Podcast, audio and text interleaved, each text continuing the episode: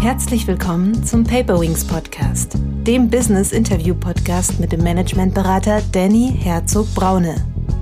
Danny hilft Führungskräften wirksam und gesund zu führen, als Führungskräftetrainer, Visualisierungsexperte und Resilienzberater. Diese Informationen nach draußen zu geben, das wird eher stiefkindlich ähm, behandelt. Also ich finde, dass eine Change Story aus dem Unternehmen entwickelt, für das Unternehmen gedacht ist. Herzlich willkommen, liebe Zuhörerinnen und Zuhörer, zu einer neuen Paperwings Podcast Folge. Heute geht es um das Thema, wie wichtig ist Storytelling in Change-Prozessen. Als Expertin habe ich die Autorin und Beraterin Stefanie Sellmer eingeladen. Zur Person. Geboren 1979 und Aufgewachsen in Nordrhein-Westfalen hat sie die Veränderung einer ganzen Region hautnah miterlebt. Seit 2010 ist sie Unternehmerin, Rednerin und Expertin für Veränderungskommunikation. In einer immer lauter und schneller werdenden Welt entwickelt sie Kommunikationskonzepte, die bei den Empfängern ankommen. Auf ihr Wissen und ihre Erfahrung vertrauen Unternehmen vom soliden Mittelständler bis zum Konzern. In den vergangenen zwölf Jahren hat sie so über 275.000 Mitarbeiter und Mitarbeiterinnen durch Veränderungsprozesse begleitet. In ihrer Arbeit hat Storytelling mit der Zeit immer größere Anwendung gefunden. Mit dem von ihr entwickelten Modell, dem Change Story Framework, gibt sie die Möglichkeit, Storytelling unkompliziert für eigene Projekte zu nutzen, an Unternehmen und Change-Berater weiter zu ihrem Buch Change Stories Storytelling in Veränderungsprozessen. Stories bilden eine Brücke zwischen Fakten und Emotionen. Sie stellen besonders für Veränderungsprozesse eine hilfreiche Kommunikationsmethode dar. Dieses Buch bietet Ihnen eine strukturierte Vorgehensweise, mit der Sie eine erfolgreiche Change Story für Ihr Projekt entwickeln können. Schritt für Schritt werden alle wichtigen Entscheidungen im Entwicklungsprozess erläutert. Anhand von Fragenkatalogen und Checklisten können Sie somit alle erforderlichen Informationen erarbeiten, sie auswerten und zu einer Change Story zusammensetzen, die genau zu Ihrem Unternehmen und Ihrem Projekt passt. Ich freue mich sehr, die Autorin heute begrüßen zu dürfen. Herzlich willkommen, liebe Stefanie. Hallo Danny, danke für die Einladung. Ja, liebe Stefanie, wärst du so lieb, ich habe schon ein, zwei Worte gefunden, aber wärst du so lieb und würdest dich mit eigenen Worten vorstellen und uns sagen, wie du der Mensch wurdest, der du heute bist? Mhm. Gern. Ähm, ich bin die IT-Mensch-Übersetzerin. Das heißt, meist in Digitalisierungsprozessen für Change-Kommunikation verantwortlich. Wenn also ein Unternehmen plant, irgendetwas zu verändern, dann äh, rufen sie mich dazu und ich versuche das dann von kompliziert in menschenverständlich und hoffentlich dann auch in mitreißend zu übersetzen. Das ist das, was ich heute hauptsächlich mache. Wie bin ich dazu gekommen? Wie, wie bin ich der Mensch geworden, der das, der das gern macht? Ich bin im Ruhrgebiet aufgewachsen und ich habe mitgekriegt, wie da die Zechen nach und nach gestorben sind und wie schlecht mit dieser Veränderung umgegangen wurde, wie schlecht die kommuniziert wurde. Und das ist etwas, was mich sehr geprägt hat und weswegen ich wahrscheinlich auch heute sowas sehr gerne mache. Mhm. Wenn wir uns so digitale Transformationen angucken, also das ist natürlich einerseits klingt es immer wie ein Buzzword und tatsächlich ist es einfach ja äh, Realität. Ich will mal behaupten, wir haben jetzt einen riesengroßen Schub gehabt die letzten Jahre allein mhm. durch äh, die ganze Homeoffice-Geschichte, die durch Corona beschleunigt wurde. Ähm, was sind so deine Erlebnisse oder wie bist du eigentlich zu dem Thema IT auch gekommen? Das klingt ja erstmal relativ trocken. Das ist richtig. Ähm, ich habe lange in der Zeitarbeit gearbeitet, intern als Personaldisponentin und habe dann meine Mitarbeiter und Mitarbeiterinnen in die Projekte gebracht. Ich habe mit den Kunden gesprochen, was sie denn brauchen, welche Projekte sie planen. Und da ist mir aufgefallen, dass tatsächlich in den IT-Projekten die Kommunikation immer das größte Problem war. Das ging in allen möglichen anderen Projekten, wenn sich Fachbereiche untereinander austauschen sollten, ganz gut. Aber mit der IT, die scheinen irgendwie eine eigene Sprache zu sprechen. Und das war damals so Mitte, Ende der 90er war es noch viel schlimmer. Das waren dann die Nerds, die in den Keller gesperrt wurden. Und da klappte die Kommunikation einfach nicht. Und dann habe ich gemerkt, dass mir das aber doch ganz gut liegt. Also vielleicht doch so, so ein bisschen ein, ein Teil-Nerd, der da in mir steckt und der sich dann eben für diese Übersetzung so interessiert hat. Und dann bin ich ganz von allein mit den ersten Projekten auch immer tiefer in IT-Projekte reingerutscht und habe mich da ja weiterentwickelt. Mhm. Was motiviert dich bei dem Thema? Was treibt dich da an? Ja, es ist tatsächlich die Übersetzung. Ich, ich finde es so wichtig, dass man auf Augenhöhe und ähm, wirklich mit einem gemeinsamen Verständnis über Dinge sprechen kann. Und das wünsche ich mir tatsächlich, um, um Unternehmen stark zu machen, um da Veränderungen vorantreiben zu können. Mhm. Wie ist denn die, die Idee zu deinem Buch entstanden und für wen ist es gedacht? Ja, ich habe das Buch gesucht. Ich habe mir gedacht, Mensch, Storytelling in Veränderungsprozessen, das hast du eigentlich schon immer so ein bisschen gemacht, aber suchst eigentlich etwas, wo du dich noch ein bisschen weiterentwickeln kannst. Und ich habe gemerkt, es gibt dieses Buch noch nicht. Also habe ich all meine, meine Erfahrungen, all meine Kenntnisse zusammengeschrieben und habe dieses Buch dann verfasst. Das ist also für alle die, die irgendwelche Veränderungen im eigenen Unternehmen oder bei Kundenunternehmen begleiten müssen, begleiten wollen und die Storytelling einsetzen möchten für die Change-Kommunikation. Mhm. Jetzt haben wir, jetzt haben wir so ein paar, ich sag mal, Buzzwords oder Anglizismen einfach, die wir gleich klären sollten. Ähm, Punkt eins, was verstehst du oder was ist, was ist Storytelling und was ist für dich Change? Mhm. Also Storytelling, das Erzählen von Geschichten auf einer Ebene, dass sich Menschen, die diese Geschichte hören, die sie irgendwie ähm, kommunikativ, äh, kommunikativ mitbekommen, dass sie sich da reinversetzen können und aus dieser Geschichte etwas für sich selbst mitnehmen können. Also diesen, diese Handlung auf das eigene Erleben anwenden und, und daran dann irgendwelche Veränderungen auch rausziehen können. Dass sie möglicherweise mehr Mut haben, weil der, der Held in der Geschichte plötzlich sehr mutig sein muss, weil sie sehen, wie er mit irgendeiner Veränderung klarkommt, mit irgendeiner Herausforderung und da auch für sich selbst etwas rausziehen können. Also das ist für mich Storytelling, Change würde sich ja ganz einfach mit Veränderungen übersetzen lassen. Allerdings ist für mich Change ein bisschen mehr. Das ist eher in Richtung Transformation. Wir haben etwas, einen Zustand, der vorher gewesen ist, aber der nächste ist nicht einfach einer, den wir nur, nur gerade eben mal ein bisschen verändert haben, sondern wir müssen viele Dinge ganz neu denken. Ich glaube, in der Brand 1 gab es mal ein, ein Titelthema, da hieß es, neue Arbeit ist nicht einfach alte Arbeit mit einem Stecker dran. Und ich glaube, dass viele Projekte heute immer noch so laufen, dass man denkt, man muss einfach Dinge digitalisieren, ins Internet setzen, einen Stecker dranhängen. Und da ist Change in meiner Vorstellung ein bisschen mehr, nämlich dass wir Prozesse neu denken, dass wir Aufgaben, Führung, Mitarbeit, Zusammenarbeit, dass wir das alles neu denken müssen. Ähm, wie ist die Erfahrung, wenn du jetzt in ein Unternehmen gehst? Wie ist die, ich sage mal, die Ist-Situation eines Unternehmens, ähm, wenn so eine Transformation ist, so ein Change? Und was weil ich will ja dann später auf die Soll-Kommunikation hin. Also wie ist die Ist-Situation in der Regel? Mhm. Bezogen auf die Kommunikation ist äh, die häufig gar nicht großartig vorhanden. Es wird viel in dem Projekt gearbeitet. Wie machen wir zum Beispiel den Rollout-Plan, Budgetplanung? Wie fangen wir mit Trainings an? Und alles das, was sich so ums Technische dreht, wird, wird ganz besonders betrachtet, diese Information nach draußen zu geben, das wird eher stiefkindlich ähm, behandelt und da kümmert sich niemand so wirklich drum. Das sind so Sachen, die laufen dann mal nebenbei. Wir können ja mal eine E-Mail schicken und unsere Stakeholder darüber informieren. Wir werden dann einfach Einladungen zu Trainings verschicken und mal ein Handbuch dazulegen. Also viel mehr ist es häufig nicht. Und das Problem ist, dass dann die Belegschaft sich ihre eigenen Gedanken macht und der Flurfunk die ganze Kommunikation übernimmt.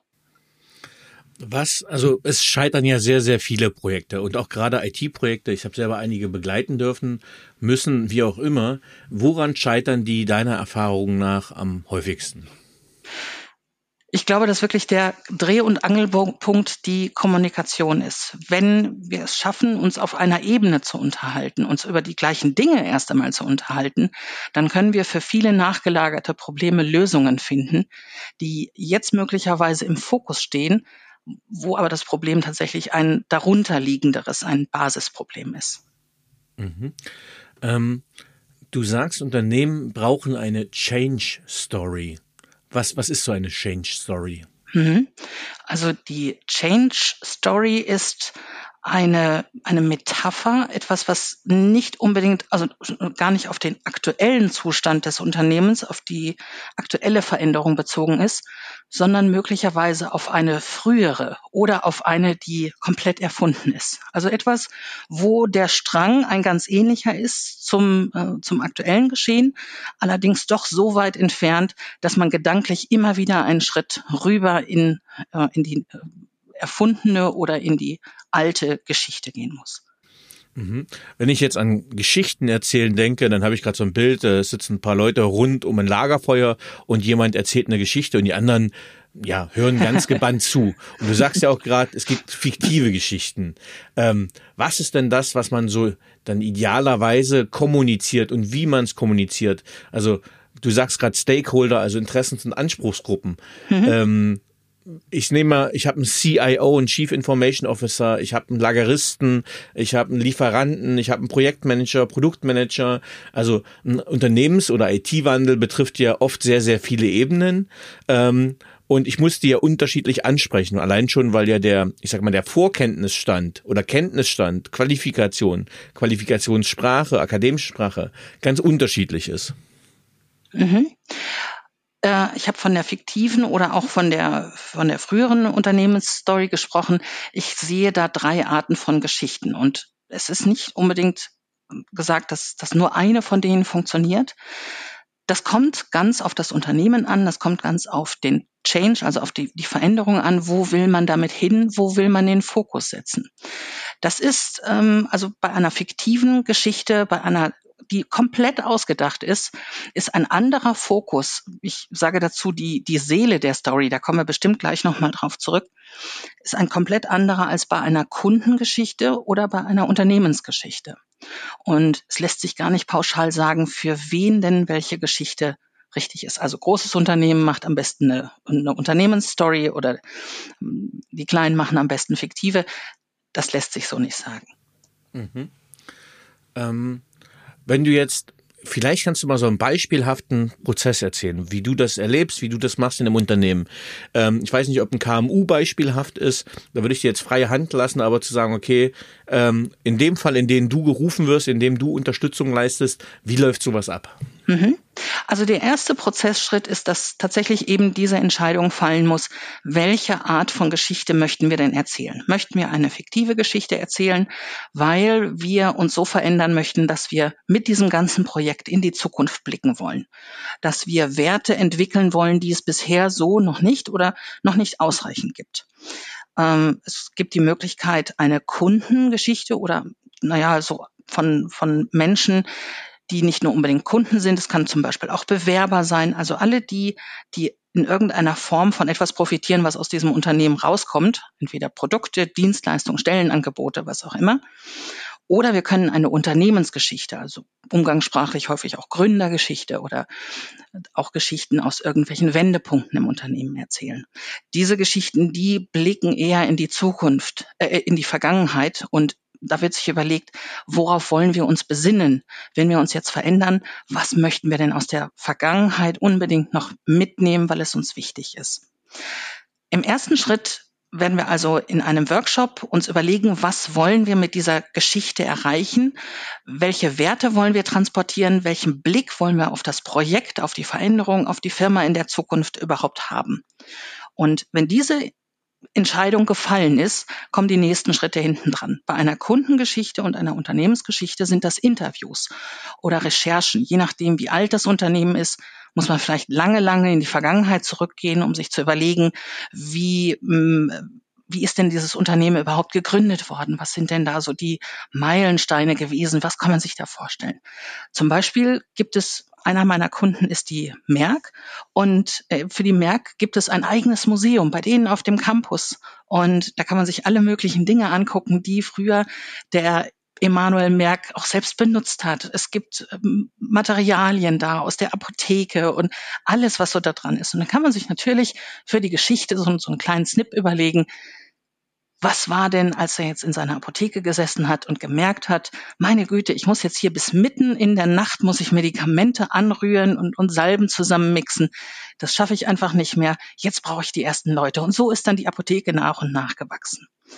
Meiner Kundengeschichte oder wenn, wenn es mir um Bewerber geht, dann geht es natürlich, Recherchen auf irgendwelchen Plattformen zu machen. Also das erste wären so, so Google-Bewertungen, Kununu-Bewertungen. Wie wird mein Unternehmen von draußen überhaupt gesehen? Aber auch Befragungen von Bestandskunden, die vielleicht gerade eben irgendetwas gekauft oder eine Dienstleistung in Anspruch genommen haben. In der fiktiven Geschichte ist der nächste Schritt ein komplett anderer. Da muss man die Story-Elemente nämlich selbst entwickeln, die uns bei den anderen Story-Arten eigentlich schon gegeben werden. Die werden uns hier schon auf dem Silbertablett präsentiert. Mhm.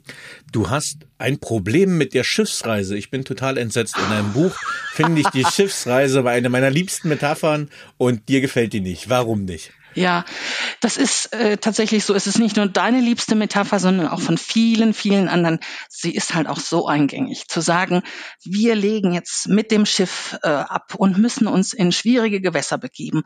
Es gibt viele Stromschnellen, die wir umschiffen müssen und es wird tief, es wird auch Ungeheuer geben, bis wir irgendwann mal an neue Ufer kommen und da neues Land erkunden können oh meine Güte, das ist so häufig schon genutzt, dass, dass es eigentlich niemand mehr auf sich selbst äh, anwenden kann. Also das werden Mitarbeiter und Mitarbeiterinnen kaum noch irgendwie aufnehmen, weil die, die Geschichte eben schon sehr ausgelutscht ist, wenn ich das so sagen darf, und auch so wenig dazu einlädt, ins Detail zu gehen und äh, die, die Leute da auf die eigene Geschichte mit ähm, zu münzen. Mhm. Ähm, du hast ein anderes Bild, was du sehr wirksam findest, äh, auch ein Bild, was ich sehr schätze, nämlich einen Baum zur Hilfenahme einer Entwicklung einer Change Story. Wie nutzt du den? Ja, also den nutzen wir ähm, immer, wenn es darum geht, eben diese Seele der Story zu finden. Der Baum ist ganz wunderbar dreigeteilt. Es gibt einmal das Wurzelwerk, Ganz unten, das ist das, was man nicht sieht, dann gibt es den Stamm und oben gibt es die Krone mit den vielen Blättern. Und genau so wie, wie diese drei Teile habe ich ja gerade schon die Seele der Story angesprochen, die fiktive Geschichte, die Kundengeschichte oder die Unternehmensgeschichte. Und die finden sich eben in diesem Baum wieder. Die fiktive Geschichte ist für mich im in der Krone des Baumes, das ist das, wo man nach oben guckt, wo man zeitlich, gedanklich schon in die Zukunft geht, wo es um Wachstum geht, wo es um Entwicklung geht, um irgendetwas ganz Neues, was vorher noch nicht da gewesen ist.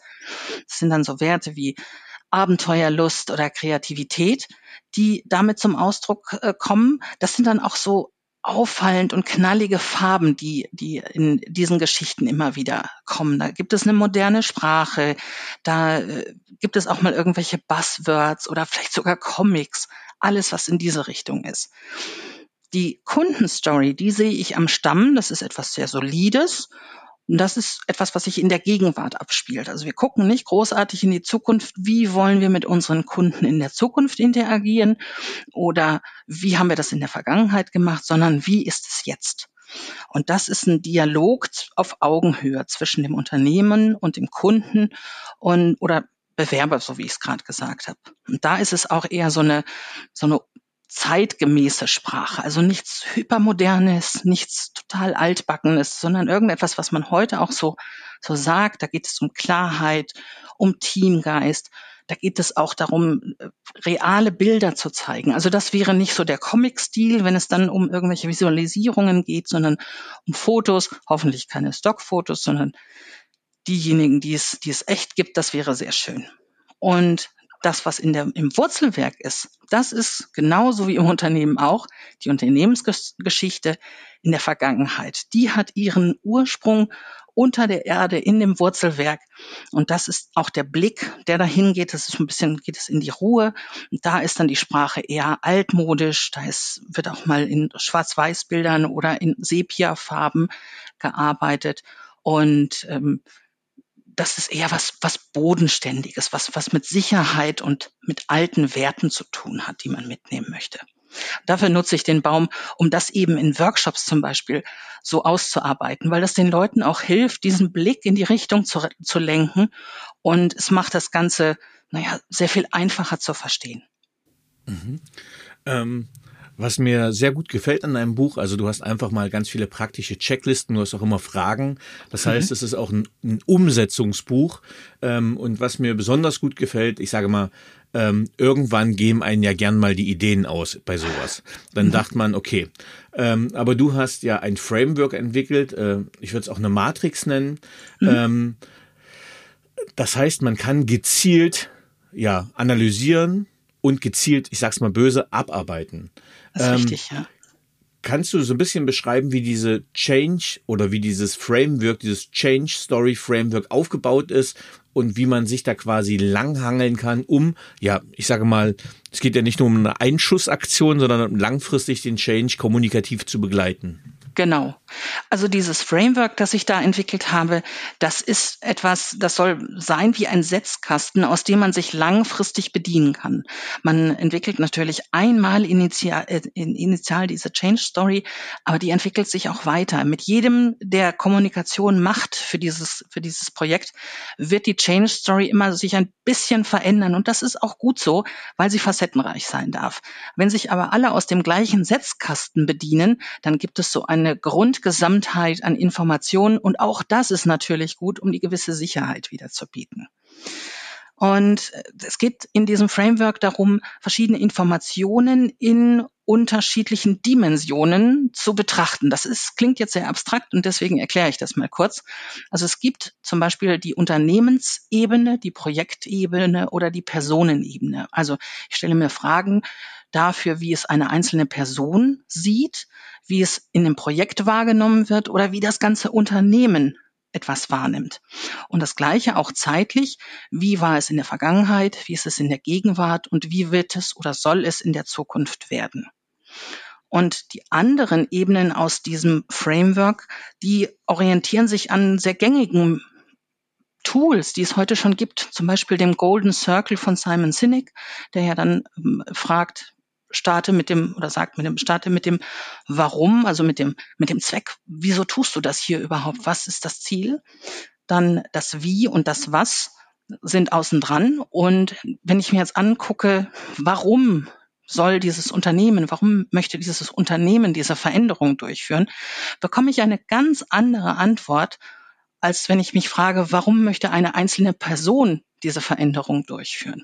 Und ich glaube, es ist genau wichtig, diese Vielfalt an Informationen da drin zu haben, damit man eine, naja, facettenreiche und auch tiefe Change Story entwickeln kann.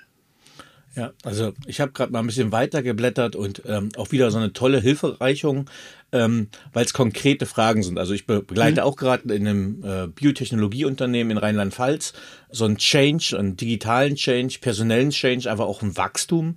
Ähm, und wenn ich jetzt reingucke, ist das einfach total hilfreich. Also ich nehme einfach mal, du hast jetzt Fragen zu den Werten. Also du hast mhm. jetzt diesen Setzkasten mhm. äh, mit den Dimensionen und Ebenen kombiniert und daraus ergeben sich dann Fragen, welche Werte herrschen in Ihrem Unternehmen wirklich vor? Auf welche Werte sind Sie besonders stolz, auf welche weniger? Oder mhm. bezogen aufs Projekt, welche Werte herrschen im Projekt? Wie unterscheiden sich diese Werte von denen im Unternehmen?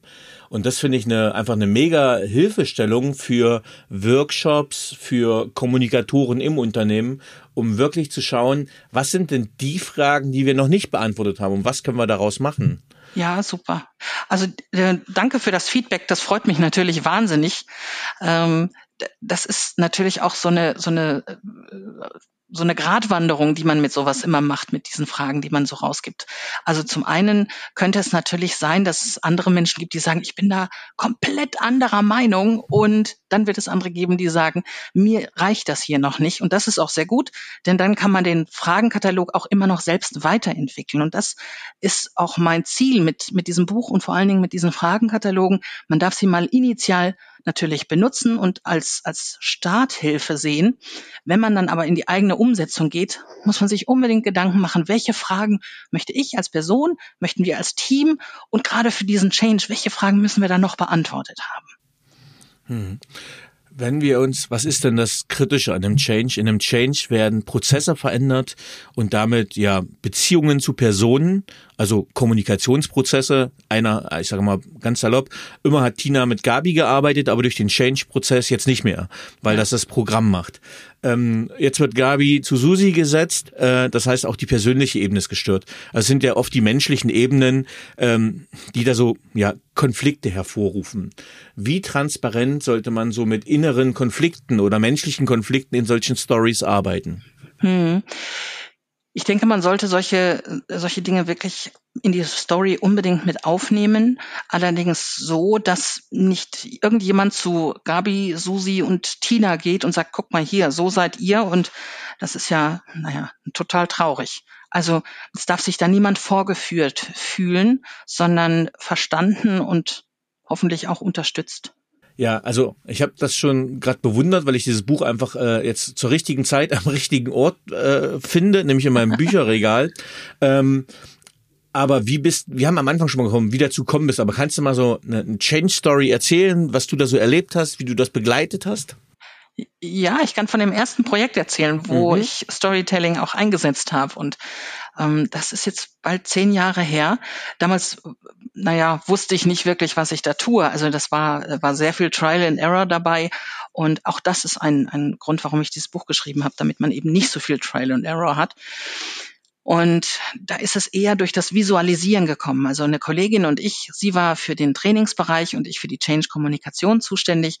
Und wir haben ein, ein großes Event geplant, ein Informationsevent für die, für die zweite Führungsebene und haben viele Visualisierungen erstellt, große Poster und uns dafür eine Geschichte überlegt. Und diese Geschichte von einem fiktiven Manager in der mittleren Führungsebene, was der für Probleme hat, er möchte, muss irgendwo hinreisen, möchte aber noch für seine Verlobte Blumen kaufen und wie er es jetzt schafft, mit den neuen Tools, die das Unternehmen eingeführt hat, all das unter einen Hut zu bringen, zeitlich. Also, dass er zum Beispiel jetzt Termine von unterwegs aus ähm, machen kann. Er kann also ein, ein Online-Meeting an seinem PC anfangen und kann sich das dann aufs Mobiltelefon übertragen und konnte dann aus dem Auto weitermachen und er konnte unterwegs noch an der PowerPoint arbeiten. Diese Dinge haben wir alle in diese Story einfließen lassen und das ist der Hit gewesen. Diese, diese Veranstaltung wurde so hoch gelobt, die Poster wurden überall geteilt und alle waren so happy mit der Geschichte, mit den Figuren, dass wir gemerkt haben, Mensch, da müssen wir weitermachen. Und das war so die, die Urgeschichte, mit der wir gearbeitet haben. Das hat uns noch über Jahre begleitet. Das ganze Projekt über ist diese Figur, dieser, dieser fiktive Manager immer wieder irgendwo vorgekommen. Es ist sogar so weit gekommen, dass sich die Leute das auf T-Shirts gedruckt haben. Zum Rollout-Termin haben sie die angezogen und dann wusste man sofort, ach, das sind welche aus dem Projekt, die kann ich fragen, wenn ich ein Problem habe, wenn ich eine Frage habe. Und wo auch immer irgendwelche Kommunikation war, immer war dieser Manager, Thomas, der war dann immer mit dabei. Ähm, ich habe dann aber erst später gesehen, dass die Geschichte Lücken hat. Und deswegen ist auch das Change Story Framework entwickelt, äh, entstanden, damit man eben diese Lücken nicht mehr hat. Wir haben an vielen Stellen das Problem gehabt, Mensch, irgendwelche Informationen fehlen hier wir wissen nicht genau, wie würde jetzt Thomas die, diese Figur da reagieren, was würde er da tun und mussten uns das dann nachträglich und manchmal wirklich mit, mit Schweiß und Tränen erarbeiten. Ähm, das soll so natürlich nicht passieren, so dass man einmal das, das ganze Setzkästchen voll gefüllt hat. Aber das war so das erste Projekt, das war wunderbar. Das heißt, man entwickelt so eine richtige Persona, wie man es aus dem Marketing kennt, mit der man die Geschichte dann erzählen kann. Ja, nicht nur eine. Man hat ja den, den Helden, also das ganze Framework orientiert sich auch an der Heldenreise, so, so einem klassischen ähm, Geschichtenerzählmodell. Man hat den Helden, man hat dann den Antagonisten und man hat auch einen Berater. Und es ist ganz wichtig, die, die Rolle des Beraters ähm, da zu haben und auch die des Helden gut auszuformulieren, damit man eben die Geschichte gut erzählen kann. Da kann ich vielleicht auch einen kleinen Einblick geben. Ein, ein, Fehler, der häufig passiert, der tatsächlich immer noch heute passiert, ist, dass sich Change-Projekte in die Rolle des Helden stellen wollen, wenn sie mit der äh, mit dem Storytelling in ihren Projekten anfangen. Und die Rolle des Helden ist nun mal nicht für uns reserviert, sondern eher die Rolle des Beraters. Das macht sympathisch und das macht es auch nachvollziehbar für alle, die von diesem Change betroffen sind, weil sie sich in die Rolle des Helden versetzen wollen. Und das müssen sie natürlich auch können. Das können sie aber nicht, wenn, wenn wir als Change-Projekt die Helden sind. Mhm. Du hast äh, jetzt, also ich habe auf deiner Webseite schon mal schön gesehen, weil du auch äh, Visual Facilitation, also mhm. visuelle Ermöglichung, Erleichterung bietest. Ihr habt Graphic Recording, also grafisches Mitzeichnen von Veränderungsprozessen auch mit bei im Portfolio. Du hast gerade Poster erwähnt. Ähm, wir haben jetzt die ganze Zeit darüber gesprochen, wie man eine Story entwickelt und wie man die zusammensetzt. Aber wie, auf welchen Kanälen, auf welchen Medien, in welcher Dosis wird das denn kommuniziert? Die Dosis hängt immer ganz von dem äh, Anlass ab. Ich habe jetzt bewusst nicht Event gesagt, denn Event könnte auch ein, eins dieser, äh, einer dieser Anlässe sein. Also welche Möglichkeiten, welchen Rahmen, welchen Platz habe ich überhaupt, einen Teil dieser Story mitzuteilen? Es kann sogar sein, dass es nur ganz kurz ist, weil ich ein Bild auf eine Kaffeetasse drucken lassen möchte. Und dann werde ich natürlich nicht die komplette Change Story ab drucken, sondern da wird es ein, ein Bild des, des Helden sein, möglicherweise mit, mit irgendetwas, was er dann gerade in der Hand hält, irgendeinem Requisit, so dass maximal drei Punkte aus diesem Framework ähm, dann da irgendwie dran sichtbar sind. Also ich muss nicht immer das, die, die komplette Geschichte erzählen, das sollte ich sogar gar nicht, weil es natürlich irgendwann unglaublich langweilig wird. Wenn sie aber immer wieder ein bisschen einfließt, dann ist das ganz wunderbar, weil die Leute, äh, die, die Mitarbeiter und Mitarbeiterinnen dann auch die Wiedererkennung, ähm, also den, den Wiedererkennungseffekt da nutzen können. Ja, Stefanie, ich habe jetzt gerade mal gefragt, wie wir das quasi verteilen können. Und du hast in deinem Buch ein extra Kapitel mit 23 Ideen, wie sie ihre Change Story einsetzen können. Wir wollen mhm. nicht alle verraten, die Leserinnen sollen sich ja noch ein bisschen das Buch holen und sich nochmal Inspiration holen, aber vielleicht kannst du mal so ein, zwei Beispielideen vielleicht exemplarisch mal hier vorstellen. Oh ja, ja, sehr gern. Ähm, okay, also eins, was mich wirklich beeindruckt hat, optisch und emotional, weil das wirklich so viel mit den Leuten gemacht hat. Das war eine Kunstinstallation. Die habe ich auch in dem Buch beschrieben. Da ging es darum, dass es eine Gesetzesänderung gab. Und dieses Unternehmen, die Rechtsabteilung, die da drin ist, die haben sehr viel mit diesen Gesetzen äh, gemacht. Da ging es um, um Medizintechnik und die haben dann ihre alten Gesetzbücher ähm, in, in der Lobby abgegeben, also im, im Atrium abgegeben und haben dafür ein neues bekommen. Das war eben an dem Stichtag, als diese Gesetzesänderung durchgeführt wurde. Begleitet war die ganze Veränderung natürlich auch noch von anderen Sachen, aber das war so ja, wie ein Go Live, aber den, weil es kein Software oder kein, kein IT-Projekt ist, war es natürlich ein anderer Stichtag. Wir haben also ihre alten Gesetzbücher vorbeigebracht und wir hatten einen Künstler da, der daraus dann eine Installation gemacht hat. Und mit jedem, der sein Buch vorbeigebracht hat, ist diese Installation gewachsen. Er hat nämlich die Bücher aufgefädelt, aufgeklappt, aufgefädelt und die wurden an der Decke festgehangen. Und mit jedem, der sein Buch abgegeben hat, wurde das größer und entwickelte sich zu einem Schwarm Vögel, die auf dem cool. Boden erst sitzen und dann durch das ganze Atrium fliegen. Also hingen hinterher fast fast 200 äh, Gesetzbücher und alle in einer etwas anderen Position, als wenn ein Vogelschwarm losfliegt. Und als die Leute dann mittags wieder kamen und durch das Atrium in die Kantine gegangen sind, da haben sie das natürlich gesehen und es blieb auch noch ein paar Wochen hängen. Das war wirklich ein tolles Bild. Das hat mir sehr gefallen. Cool. Ein sehr schönes Abschlussbild, mit dem wir quasi äh, den, den, den Themenbereich im Podcast ein bisschen abschließen können. Wenn wir das mal zusammenfassen würden, was macht für dich gutes Storytelling in Change-Prozessen aus? Mhm. Es ist echt. Also ich finde, dass eine Change-Story aus dem Unternehmen entwickelt, für das Unternehmen gedacht ist. Und da dürfen dann auch mal Haker drin sein. Da muss nicht alles perfekt sein. Es ist auch schön, wenn es dann irgendwelche Videos beispielsweise vom, vom äh, Geschäftsführer gibt und der sich dann auch mal verhaspelt, wo man ihn auch mal lachen sieht. Also wenn die, wenn die Geschichte echt ist und vor allen Dingen individuell für die Mitarbeiter und Mitarbeiterinnen, ist das das größte Plus, was einem im Storytelling im Change passieren kann. Super. Ähm, Stefanie, jetzt hätte ich noch ein paar persönliche Fragen an dich. Ja, gern. Was braucht Führung deiner Meinung nach heute wirklich? Ehrlichkeit und Transparenz. Super. Auf welche berufliche Leistung bist du besonders stolz? Ähm, ich glaube, puh, oh, das ist, das ist schwierig. Ich glaube so, dass ich tatsächlich das mache, was ich gerne mache. Ich ähm, finde, finde wirklich toll, Menschen durch Veränderungen zu begleiten. Ich finde schön, wie, wie sie hinterher zufriedener sind, sicherer sind, sich, sich besser fühlen als vorher. Und das macht mich wirklich stolz. Mhm. Welche Fähigkeit oder Fertigkeit möchtest du gerne haben, die du noch nicht hast? Aha. Beruflich? Kannst oder auch privat? Okay. Ich würde gerne Klavier spielen können. Ich habe damit mal angefangen, aber hm, nee, irgendwie habe ich keinen Zugang dazu. Aber ich finde es so schön, ich würde das gerne können. Wenn du mit einer historischen oder lebendigen Persönlichkeit ein gemeinsames Abendessen verbringen könntest, mit wem würdest du es gerne tun? Hm, mit Albert Einstein. Ich meine, wir würden uns wahrscheinlich nicht wirklich auf Augenhöhe über Physik und Co. unterhalten, aber wäre das spannend. Was wäre dein Gesprächsthema? Physik dann tatsächlich? Ja, wahrscheinlich. Ich, ähm, okay. ich interessiere mich sehr für Physik und naja, er würde mich wahrscheinlich als Dussel ähm, sehen, den, den man so ein bisschen noch äh, eins und zwei erklären muss, ja. Aber okay. Ja, spannend. Ich steige schon bei Mathehausaufgaben meiner Tochter in der zweiten Klasse aus, also von daher. Ui. so.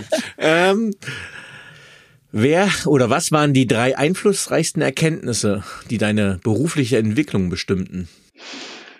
Hm.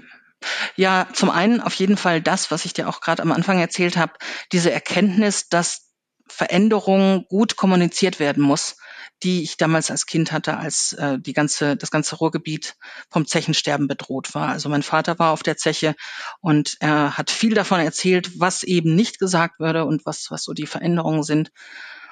Und das war etwas, was mich sehr geprägt hat. Mhm. Was es sonst noch war, es gab mal ein, ein, eine Vor, äh, ein, ein Vorfall auf einem beim Arbeitgeber. Da hat mir jemand äh, etwas sehr Unfreundliches gesagt und äh, hat mich damit eigentlich mehr angetrieben, als, äh, als, es, als er das geplant hat. Ähm, ich habe mich an dem Abend nach Haus zurückgezogen und, und habe heulend auf dem Sofa gesessen, habe einen IQ-Test im Fernsehen mitgemacht, einfach damit ich ein bisschen knobeln äh, konnte und habe dann hinterher gemerkt, ich bin doch nicht so doof, wie ich eigentlich bin. Uh, und das hat mich dann angetrieben, tatsächlich auch mich selbstständig zu machen. Also vielen Dank. und das dritte ja, das war wahrscheinlich auch diese Arbeit in, in der Zeitarbeitsfirma, von der ich gesprochen habe, damals in Dortmund noch, die, ähm, wo ich gesehen habe, was die Unternehmen wirklich brauchen. Also auch da vielen Dank, Agenza. Ihr habt mich geprägt. Wenn du dein jugendliches Ich treffen würdest, was würdest du ihr raten? Mach dich mal locker. Also ist alles nicht so schlimm. Ähm, wenn du irgendwann Mitte 40 bist, wirst gar nicht mehr, wirst du, wirst du viele Dinge, die du vorher so schlimm fandest, gar nicht mehr so schlimm finden. Und ähm, also sieh es mit Ruhe. Mhm. Äh, was möchtest du am Ende deines Lebens von dir sagen können, erreicht zu haben? Ich möchte etwas in der Welt hinterlassen. Und wenn es meine Kinder sind, ähm, die weiter an mich denken, aber vielleicht auch irgendetwas, äh, wo man mich namentlich gar nicht mehr, gar nicht mehr kennen muss irgendeine Haltung vielleicht, eine mhm. freundliche. Ähm, und das leitet uns zur letzten Frage über. Hast du aktuell ein Motto, ein Credo oder Mantra? Und wenn ja, wie lautet es? Mhm. Also, für mich persönlich nicht. Ich hatte mal eine ganze Weile, alles wird gut, aber ach, es ist eigentlich auch alles gut, also brauche ich das nicht mehr. Was, ähm, was ich aber für meine Beruflichkeit habe, ist informiere du deine Kunden im, äh, im, im, Change, ansonsten macht es der Flurfunk. Hm. Ja. So hatte ich heute erst ein aktuelles Telefonat dazu. Spannend. ähm, ja. Ja, Stefanie, wir sind, es ist eine kurze, es ist eine knappe Folge, aber das finde ich gut, ist ein tightes Thema. Ähm, vielen Dank, dass du uns einen Einblick gegeben hast in gutes Storytelling in Change-Prozessen. Vielen Dank, dass du im Paperwings Podcast warst. Vielen Dank, Danny. Danke, dass ich da sein durfte. Tschüss. Tschüss. So, liebe Zuhörerinnen und Zuhörer, ich hoffe, Ihnen hat dieser Podcast gefallen. Wenn er Ihnen gefallen hat, hinterlassen Sie gerne ein Abo, eine positive Bewertung und empfehlen Sie diesen Podcast weiter. Bleiben Sie gesund. Mit besten Grüßen, Ihr Danny Herzog Braune.